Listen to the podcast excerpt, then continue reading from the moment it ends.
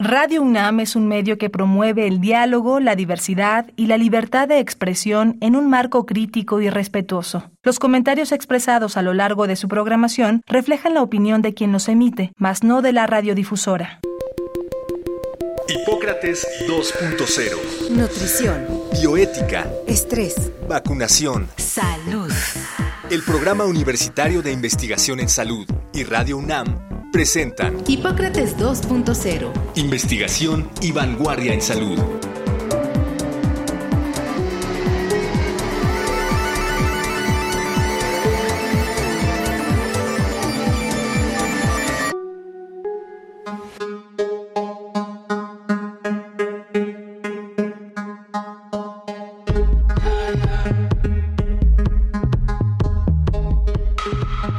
Hola, ¿qué tal? Bienvenidos a Hipócrates 2.0. Yo soy Mauricio Rodríguez. Como cada semana les doy la más cordial bienvenida y agradezco que nos acompañen aquí en Radio UNAM. En el programa de hoy vamos a platicar sobre los centros de vacunación en la Ciudad de México, que pues ha sido un tema que hemos abordado, el de la, el de la vacunación desde diferentes perspectivas y justamente le pedimos a nuestro invitado de hoy que nos viniera a platicar sobre la logística, sobre la operación de los centros de vacunación.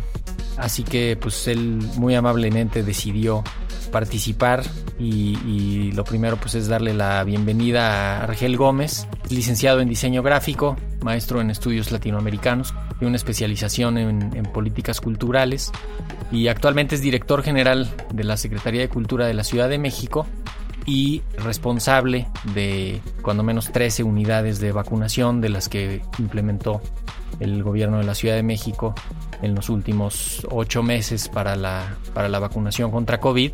Primero que nada te doy la más cordial bienvenida Argel, muchísimas gracias por aceptar la invitación, bienvenido a Hipócrates 2.0. Gracias Mauricio por la invitación, un saludo a todo el auditorio de Radio UNAM, me da mucho gusto estar en casa. No, no sabría ni por dónde empezar. ¿Tienes idea de cuántos centros de vacunación han habido en la Ciudad de México? ¿Como cuántos sitios se han montado para la vacunación desde, pues supongo que desde diciembre que empezó la vacunación a finales de diciembre del 2020? Sí, mira, pues más de 30 unidades de vacunación en la Ciudad de México. Ha ido variando, siempre respondiendo pues a la población que se está vacunando en las distintas etapas, pero comentarte que inicialmente se había pensado en un esquema mucho más pulverizado, unidades de vacunación en clínicas, en escuelas, en pequeños lugares, y el primer operativo así se organizó y no resultó. Finalmente de las muchas cosas que no sabíamos por no haber vivido una pandemia tan terrible como esta que seguimos viviendo. Nadie sabía cómo organizar una vacunación masiva y de emergencia, además, cuanto más rápida, mejor. El primer esquema no resultó porque era muy difícil el traslado de la vacuna. Entonces, tener 20, 30 sedes por alcaldía, pronto se vio que era inviable. Además de que se inició la vacunación a la población adultos mayores de 60 en adelante que tienen en un porcentaje muy alto problemas de movilidad. Entonces, en todos los centros que se debían implementar, pues tenían que haber condiciones de movilidad para discapacitados y, y personas con problemas de movilidad. Entonces, se cambió la estrategia hacia unidades de vacunación muy grandes. Decirte, por ejemplo, en alcaldías como Coyoacán, Tlalpan, eh, alcaldías, digamos, medianas en cuanto a su población, dos, tres unidades de vacunación. Alcaldías muy grandes como Iztapalapa, eh, la Gustavo Amadero, siete, ocho unidades de vacunación. Muy grandes, contemplándose que se pudiera vacunar alrededor de 10 mil personas al día. Era un desafío logístico, organizativo, claro. tremendo. Y realmente terminó siendo una experiencia fenomenal. La gran mayoría de la población, bueno, el momento, el día que les tocó irse a vacunar, eh, seguro lo recordarán, ¿no? Es un día muy significativo de, de su vida.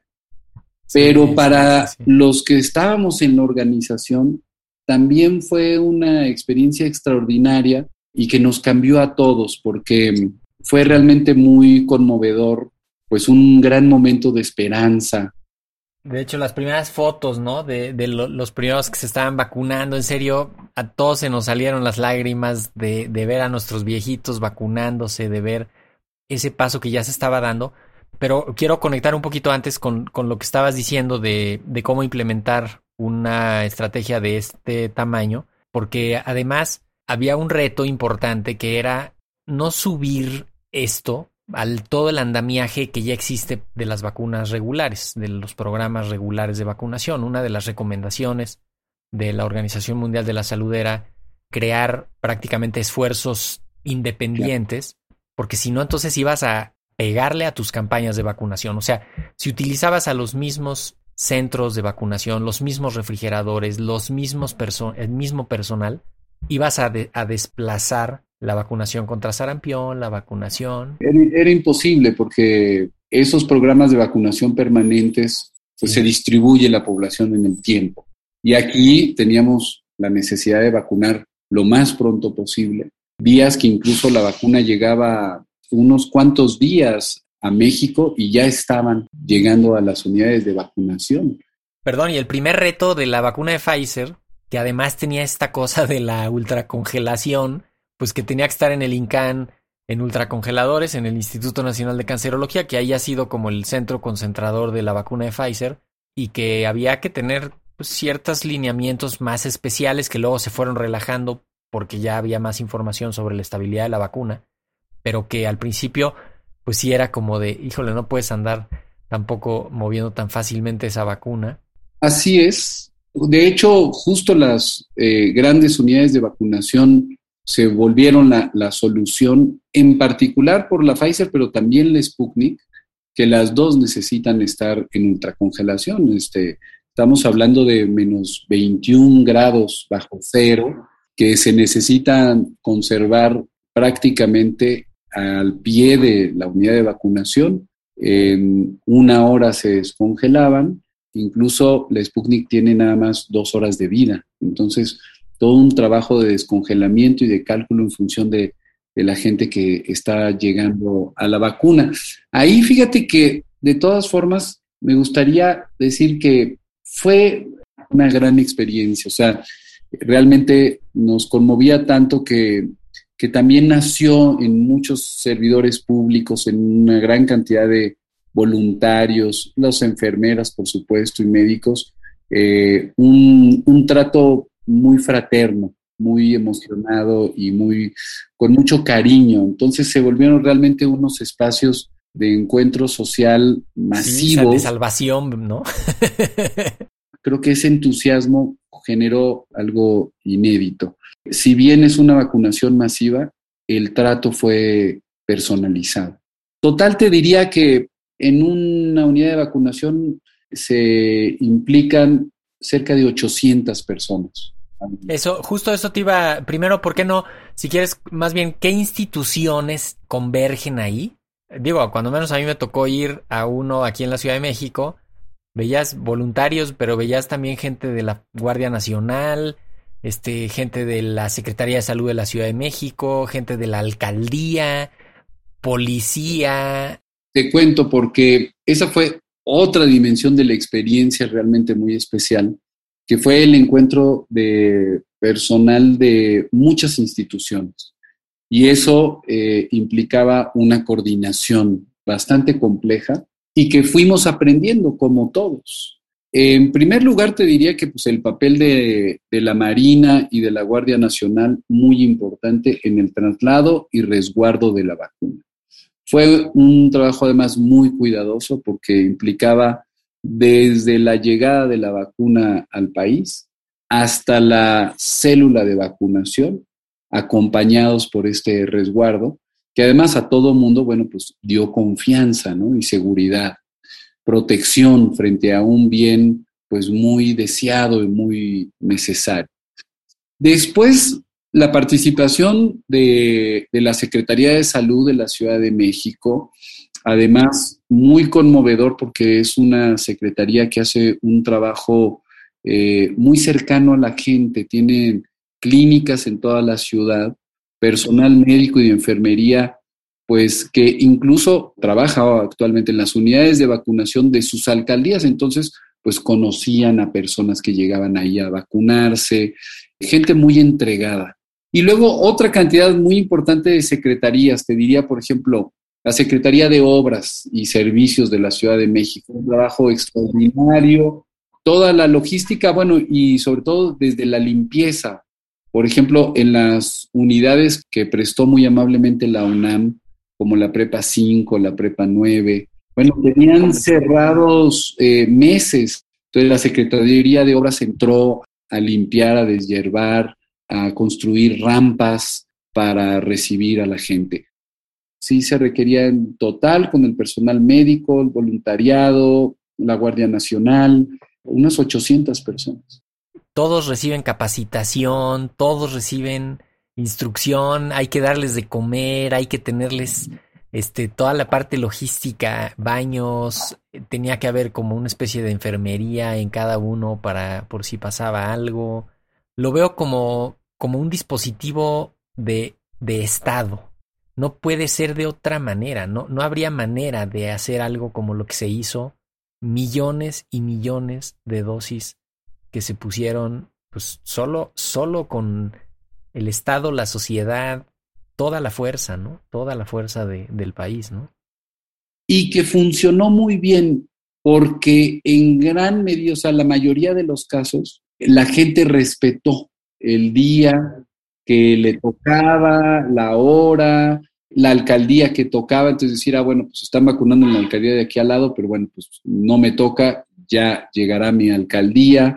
Entonces, la gran mayoría de las ocasiones se respetó eso. Y efectivamente los casos en que de repente hubo una sobresaturación, ocasiones en donde, bueno, llegó el doble, el triple de personas convocadas, ahí fue complicadísimo. De todas formas se logró vacunar a todo el mundo, aunque con colas de dos, tres horas de repente. Y en general, fíjate que los pocos casos en los que ocurrió esto, en general sí fue porque no se respetó esa convocatoria por una situación de, pues, de mucha ansiedad. Pues ya llevaban muchas semanas para la segunda dosis, no llegaba, de repente llegó siempre en, en las fechas que cada vacuna además establece como rango entre la primera y la segunda dosis, pero de repente fue así de, no, pues vamos, ¿no? Ahora con los de 18 o 29 también se volvió a presentar esa situación de que se vacunó en pocas alcaldías una semana y llegaron chavos incluso del Estado de México, de Morelos, para ver si, si alcanzaban ahí vacunas. Oye, pero qué padre, porque eso, eso también habla de una aceptación y un deseo de participar en eso, de, de vacunarse. Eso está muy bien. A mí, cuando hago ahí observaciones de esto es, yo prefiero, o sea, oye, pero es que ahí ese lugar se fue un desastre. No, espérate. Está perfecto que se saturen esos lugares, que la gente vaya por la vacuna. Es más fácil resolver ese, ese asunto logístico en cuestión de horas. Eduardo Clark mandando twitters diciendo aguántense, ya va la vacuna para allá, no se desesperen, este, hagan la fila un poquito más para allá, súbanle que hay lugares y, y llegó la vacuna y se vacunaron los que estaban esperando, a que en Chiapas centros montados y, se quedaba la vacuna y hubo que hacer un dispositivo triplemente complejo para, para lograr la, la aceptación de la, de la vacunación en, en, muchos lados. Entonces, saturarlos, pues sí, ni modo. Este, tampoco hay manera de prever eso. Coincido con que la mayoría de la participación de la ciudadanía ha sido muy buena. Hemos visto absolutamente de todo.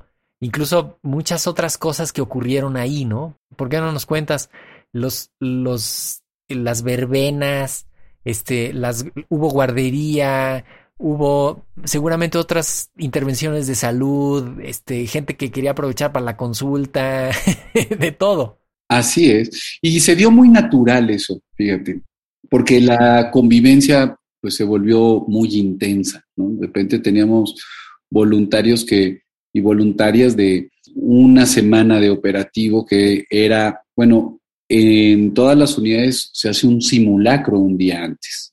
Entonces son cinco días de vacunación. De hecho, los primeros operativos fue de seis, luego se vio que en cinco podía atenderse bien, pero más un día de simulacro y dos o tres previos al simulacro de montaje.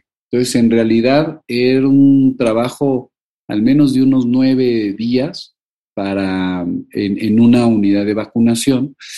Y entonces, bueno, pues ahí naturalmente se da pues que muchos compañeros y compañeras de los voluntarios de distintas secretarías pues empezaron a imaginar, ¿no? Que unos eran músicos, incluso de la Marina, por ejemplo, que tenían una orquesta, no sé qué, pronto dijeron, bueno, pues traigo mis instrumentos, también de la Secretaría de Cultura, se hizo viral varias acciones ahí de, activación física, eh, se hicieron murales, por ejemplo, en donde la gente pudo ahí poner este, algún mensaje, algún texto. Tuvo un efecto ahí chamánico, curativo, ¿no? Ese ritual. Yo creo que todos pasamos por ese ritual, todos sentimos esa emoción, esos 30 minutos de esperar que no pasara nada inmediato.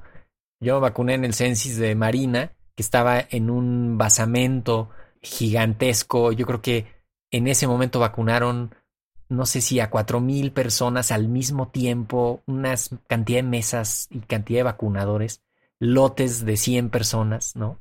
Y cuando va subiendo por la rampa ya de salida, en serio, una cosa muy bonita, muy simbólica, como de, como de emerger a la superficie con, con esta sensación de la protección, ¿no? Que, que dices, híjole, ¿cuántos no llegaron aquí? ¿Por cuántos estamos haciendo esto? Y, y cada quien, cada quien tuvo su experiencia. Y otra cosa muy conmovedora de, sobre todo en los adultos mayores, eh, los familiares esperándolos a la salida de, las unidades de vacunación. Ahí, bueno, vimos cualquier cantidad de, escenas muy emocionadas, muy emotivas. Muchos adultos mayores no habían salido ni a la esquina. Entonces, su primera salida en, en más de un año fue a la unidad de vacunación. Entonces, toda la familia a recibirlos ahí, a celebrar que ya estaba vacunado, surgió naturalmente una, pues la creatividad, el ingenio mexicano, ¿no? Eso, eso es muy bonito. Y también una cuestión de, de, iguales, ¿no? Eh, y de priorizar a los más vulnerables.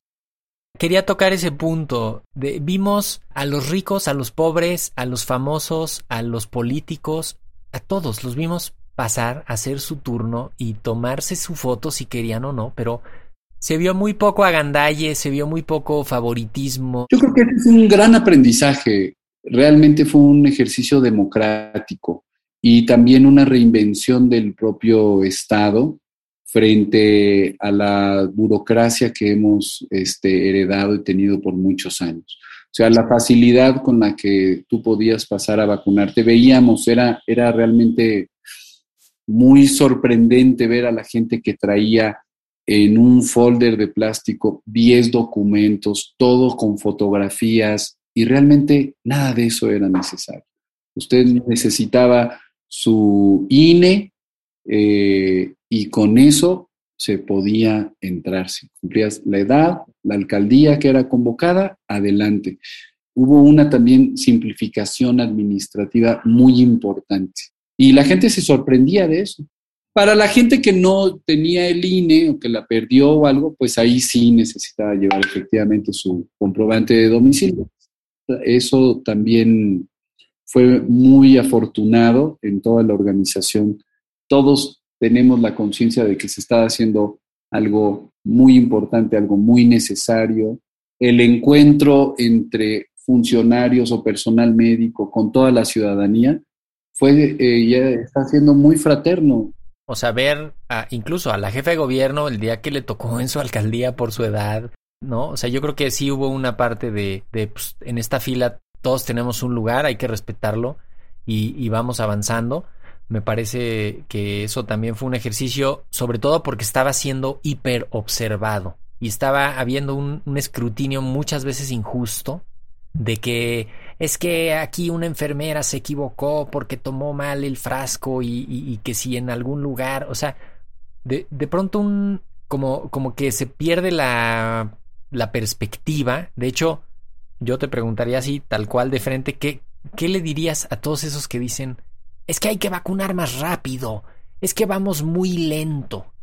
En una, en una gran ciudad, ¿no? este, millones de habitantes, pues el ritmo lo, lo puso la llegada de la vacuna y la capacidad también de infraestructura de la ciudad, que se buscó y se encontraron prácticamente todos los espacios grandes y con posibilidades. Ahí llegamos a adaptarlos para hacer las unidades de vacunación. Fueron muy pocos meses en los que se vacunó prácticamente a toda la población de mayores de 18 años y a un ritmo tremendo. Yo lo veía con las enfermeras, por ejemplo, ¿no?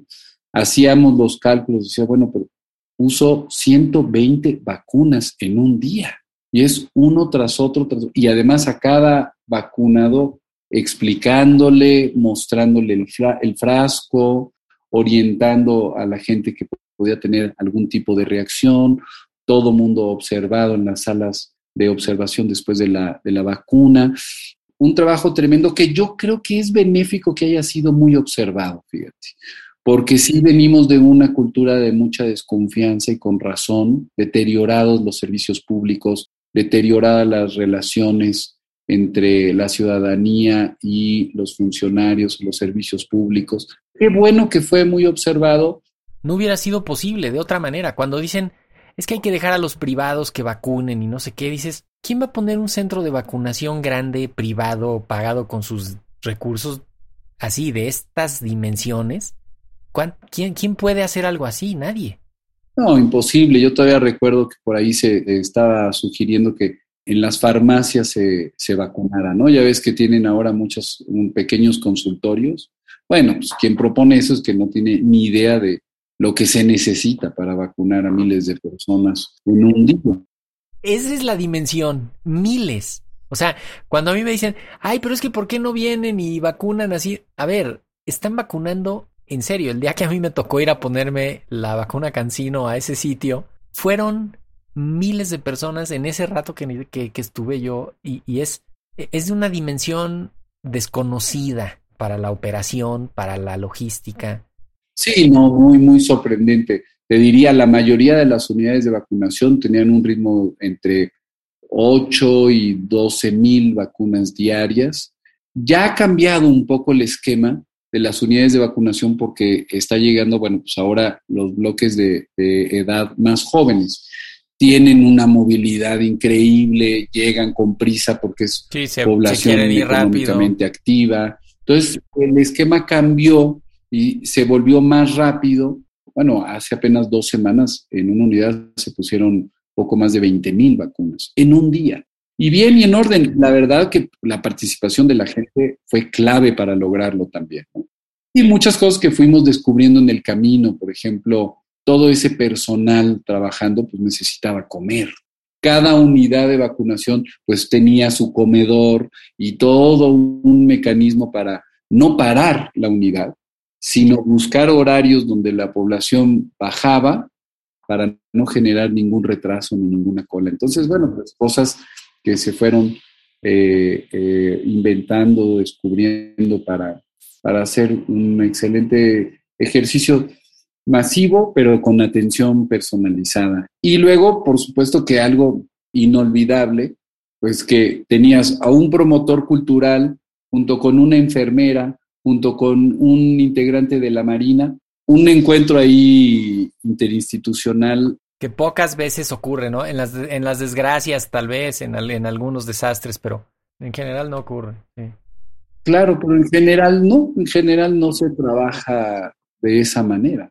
Oye, pues tenemos que cerrar, Argel. Yo primero te quiero agradecer por, como ciudadano por el esfuerzo que hicieron, porque justo lo sacaron de sus oficinas para trabajar en eso y todos le entraron y lo hicieron muy bien. Muchas felicidades, muchísimas gracias de eso, pero también muchísimas gracias por, por venir a Hipócrates 2.0. ¿Con qué idea quieres despedirte, Argel?